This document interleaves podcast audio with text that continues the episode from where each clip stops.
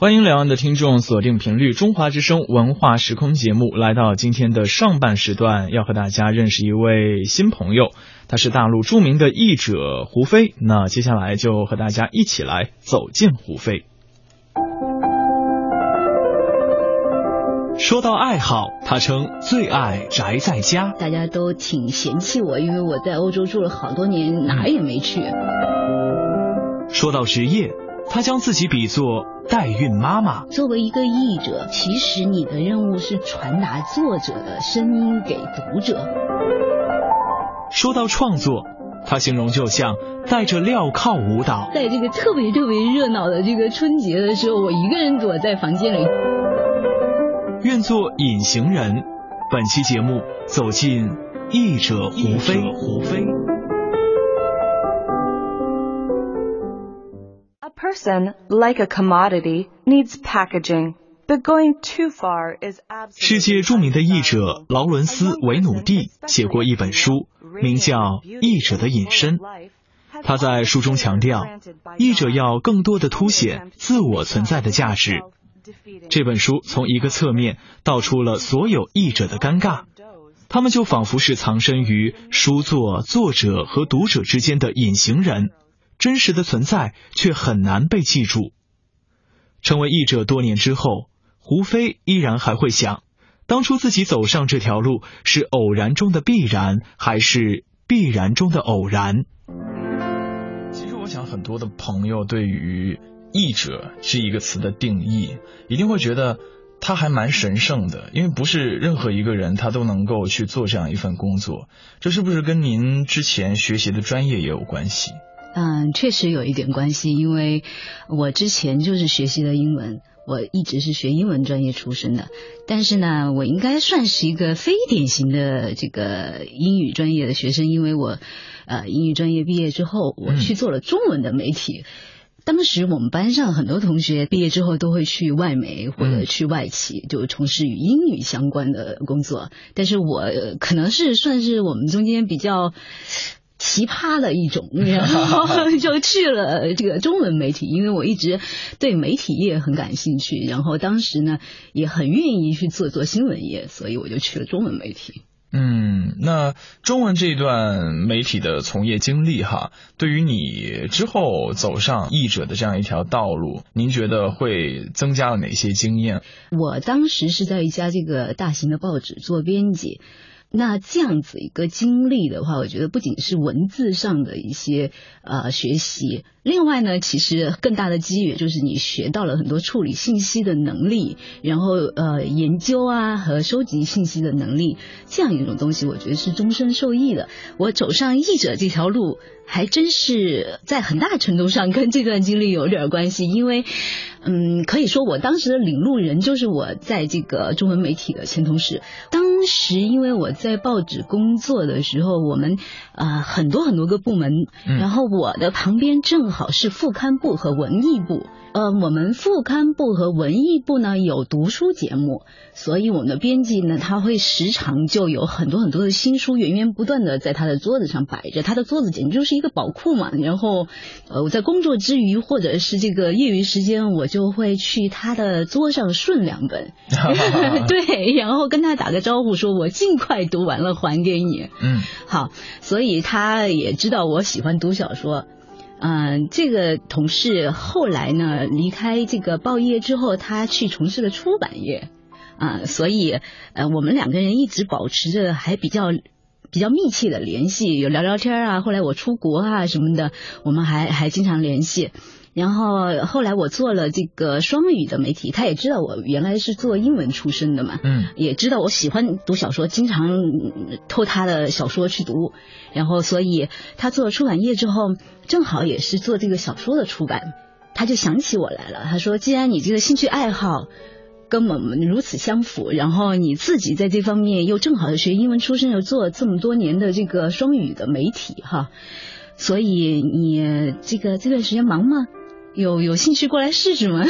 我说非常忙，但是这个事情我真的很感兴趣，所以就无论怎么样也要抽出时间来试。再忙也愿意去试一下。对对，就必须抽出时间，所以我就参加了那本书的试译，后来就选中了，然后就一发不可收拾。great? Sure. She was his dream girl. And when this spoiled, rich, entitled little boy couldn't have her, he 曾指导过《七宗罪》《拳击俱乐部》《返老还童》的好莱坞著名导演大卫·芬奇，二零一四年将美国畅销小说《消失的爱人》搬上大银幕，大获成功。而早在电影拍摄之前，《消失的爱人》一书就已经被大陆出版社引进，与广大读者见面。因为担任了这本书作的译者，早已出版过多部译著的胡飞，才渐渐被人知晓。到了这一步，我们已经不知道，我们其实是有血有肉的人，跟大多数人一样。倘若遭遇背叛，我们心知该说的台词；倘若所爱的人死去，我们心知该说的台词；倘若要扮花丛浪子，扮爱斗机灵的聪明鬼，扮傻瓜，我们也心知该说的台词。如果我们所有人都在演戏，那世上就再无灵魂伴侣一说，因为我们并没有真正的灵魂。之后啊，来翻译不同的非常受欢迎的外国的一些小说，我相信是不是和你平时的一些阅读的习惯也有关系？会，嗯，其实我是一个特别特别宅的人啊，就在屋子里待着。呃，对，在家待着的时间比较长，这样一就是因为我的很多业余时间我呃没有花在旅游上，我会花在读书，然后看剧集，然后看电影这样子，就是文化产品的一个消费上面，或者是文化产品的一个消化上面，就是后来。嗯，做到悬疑小说的时候，会感觉比较这个驾轻就熟一点，因为我自己本身也非常非常喜欢读这个推理类的东西，像马普尔小姐啊之类的，横沟正史啊之类的，有一阵子我就天天抱着读这样。嗯，所以其实也是自己的一种生活方式哈，对自己的工作也起到了一定的帮助。我们有时候会说，旅行它能够开阔我们的这个视野，让我们看到更多的人，遇到更多的事情，然后反观在我们的创作当中会有更多的色彩。其实有时候宅在家里也未尝不是一件修身养性的事情。你不是光待着，你是做一些事情的，比方说看书、看电影哈。看一些剧集，通过不同的方式嘛，我们都可以让自己的这个生活多一些。宅也是一种旅行。对，那当然，一本书出来，蛮长的时间，特别像是一个妈妈这个怀胎十月啊，生出自己的宝宝一样，是不是看到每一本都觉得，哎呀，当初那些翻译他们的每一个日日夜夜都历历在目。呃，有一点，而且不仅是妈妈，还是这个代孕母亲。这个比喻更加的贴切哈。对，其实是这样子的，因为每一步都很难忘，你得到的体验是不一样的，非常的就是特别，呃，也不可复制。那比如说，嗯，《消失的爱人》这本书真的很长，就是所以他翻译的这个时间段也很长。嗯。我翻译它的时候，还正好是在过年春节的时候。嗯，怎么能够在那么一个热闹的环境当中静下心来去翻译这本 超长的书？为什么会记得？也就是因为当时在这个特别特别热闹的这个春节的时候，我一个人躲在房间里继续宅，当时状态很好。我觉得，哎，那段时间，呃，翻译出来的句子什么的都很顺畅，很顺畅，对，就是很自然而然就流露出来了。所以我也很希望能够抓住这个这个时段，就是多做一些工作。所以就自己拎着电脑，然后躲开这个大家，嗯，就继续躲在屋里宅。嗯，那家人会不会会有一些嫌弃你？说，哎，我们都在这儿热闹的不行了，你却一个人孤零零的在那儿宅着，呃，还在努力的工作，要不要过来和我们一起欢乐起来？会不会有一些这样的？会会，我是我们家里最受嫌弃的人，因为我老是干一些不合时宜的事情。除了《消失的爱人》之外，胡飞还先后出版《火车上的女孩》《别相信任何人》。孤儿列车，世上另一个我，牵手之初等译著。一个人穿梭在两种文字之间，让胡飞感受到快乐如此简单。但一些难题也会与他不期而遇。好在生性乐观的他懂得苦中作乐。因为现在我们引进的速度越来越快了，那么留给译者和编辑的时间其实只有很短很短的一段，那么你必须在这段很短的时间之内进入状态。可能上一本呃，你可能从悬疑小说要切换到这个爱情小说。如果说真的是状态很不好的时候，就像比如说。我翻译的小说中间，它会涉及到文化的现象嘛，也会出现典故嘛，或者是这种，甚至除了语言之外的一些东西。那么你必须要去理解，你要理解透彻了，你才能够把它做到翻译准确。那像翻译《火车上的女孩》的时候，就《火车上的女孩》里面有一个很重要的童谣。呃，我从来没有读到过这首童谣，我也不会唱。那怎么办？对，然后但是你必须去理解它，因为它贯穿了整个全篇。好，它是一条线索。它是一条非常重要的线索。通常那个悬疑小说中间这种反复出现的歌谣，都是那种你必须去把握的线索。你如果说这里错了，你就会这个后果就比较严重嘛。像这一本。我就骚扰到了我的朋友，因为它是一本这个英国的小说嘛，然后它的作者是一个这个英国的女生，啊，所以当时我就直接去骚扰了，就是除了上网查资料啊，或者是去研究啊，然后我又去骚扰了我一个英国的英国伦敦的一个朋友，是一个这个呃英国的编辑，他长期做编辑，所以他对于文学和音乐方面也是很有造诣的一个人。然后我当时就问他，我说，哎，这首歌你知道吗？他说：“哎，我知道，哎，真的知道哦。”然后我就很开心，我说：“呃，你知道这个雀鸟的数目中间这个有什么意义吗？因为字面上的知其然，知其所以然。对对对，不仅仅是这个这个歌词是什么意思，他他为什么会这么唱？他到底深意是什么？对。然后我这个朋友说：“哦，他就是一种迷信。”当时他这样说的，他说：“其实也不是啊，就是说他是有一种预兆。那比如说一可能代表。”是悲，或者是二是代表喜。那么它一二三四这种数字，它会有一个这个代表的内容，对对应的内容。然后他就跟我解释了一下，好，我们两个人都很开心，说，哎，今天找到了这个似乎进行了文化的传播。嗯，所以其实看到你刚刚说这段经历的时候啊，甚至有一些小女孩的这个欢呼雀跃起来了，是不是这个译者这样一个工作也会给自己带来很多非常美好的回忆和欢乐的经历？会啊。啊，就是因为你不停的去接触呃这个新的文化和新的知识的话，你就会会觉得好，好像感觉诶又开了一扇门这个样子。我不记得自己是何时开始相信我们并非逢场作戏，相信我们天造地设。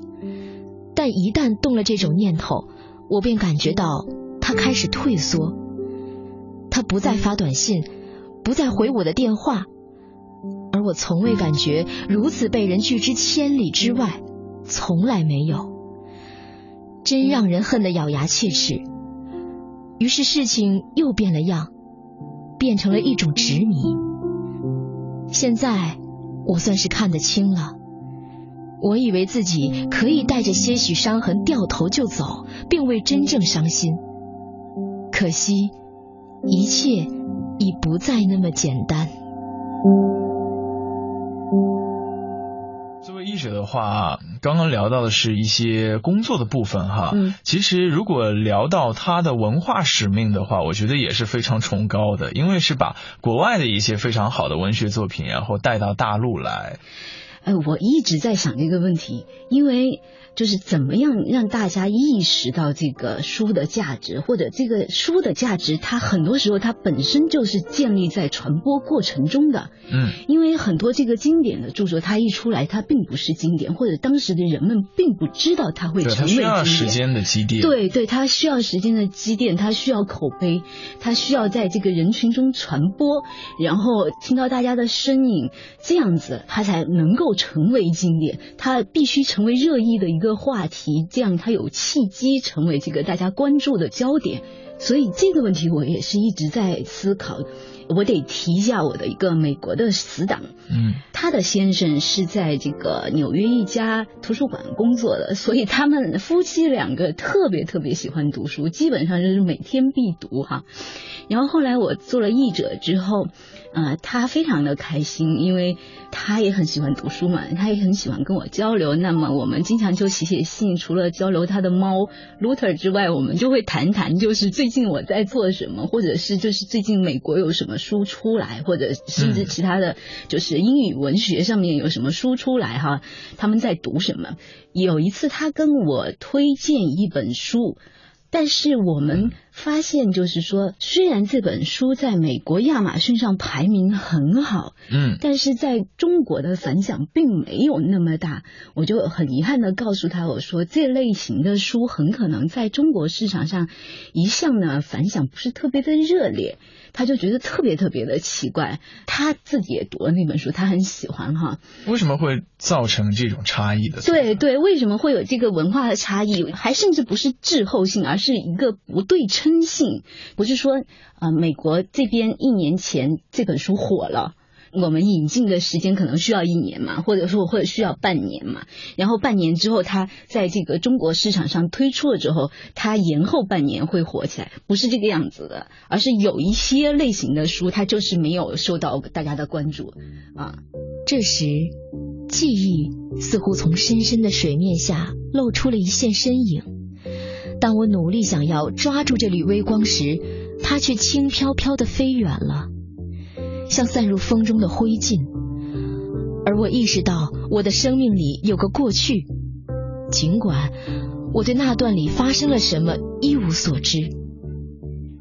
我也有个现在，就是这个现在把我带到了这座房子里，但在我的过去和现在之间，只有一段漫长无声的空白。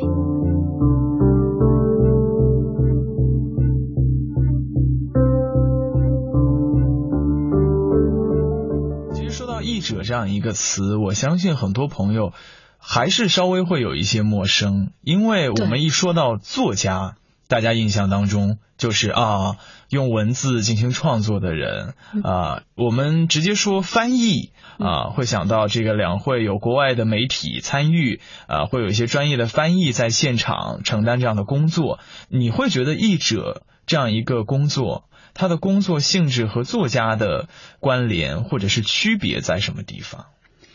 嗯，译者其实，在某种程度上是比较隐形的，就是说大家不会直接的看到这个幕后的译者。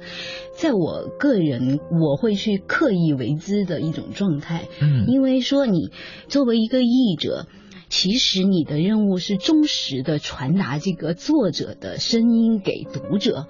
那么你作为译者，你的个人风格在这本书中间并不重要，重要的是作者他要传达的信息，重要的是读者能够接受到的信息。那么，所以你作为译者就是隐形，这个几乎就是天然的存在的一种状态。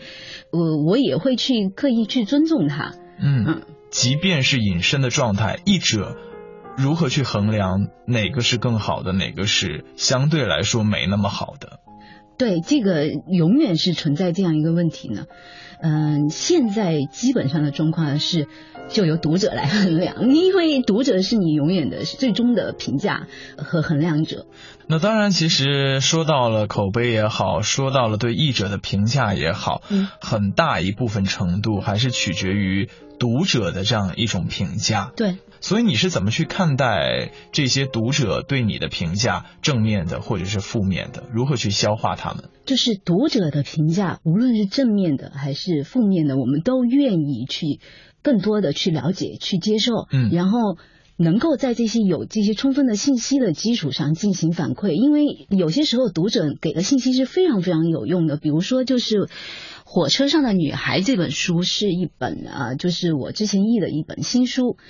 这本书刚出来的时候就有这个反馈，说是排版问题比较的让人头疼，就是读起来不太易读。嗯啊，其实这个问题我们在之前遇到过，就是《消失的爱人》这本书，因为它是一本很厚的书，然后它的这个页数很多。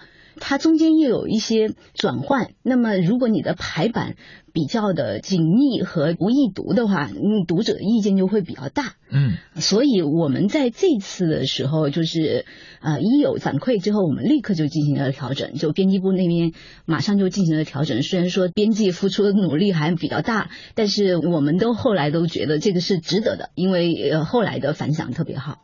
嗯，我们都说作家嘛，他出了一本作品之后，一定会吸引很多的书迷啊，包括他的粉丝啊，特别力挺他、支持他。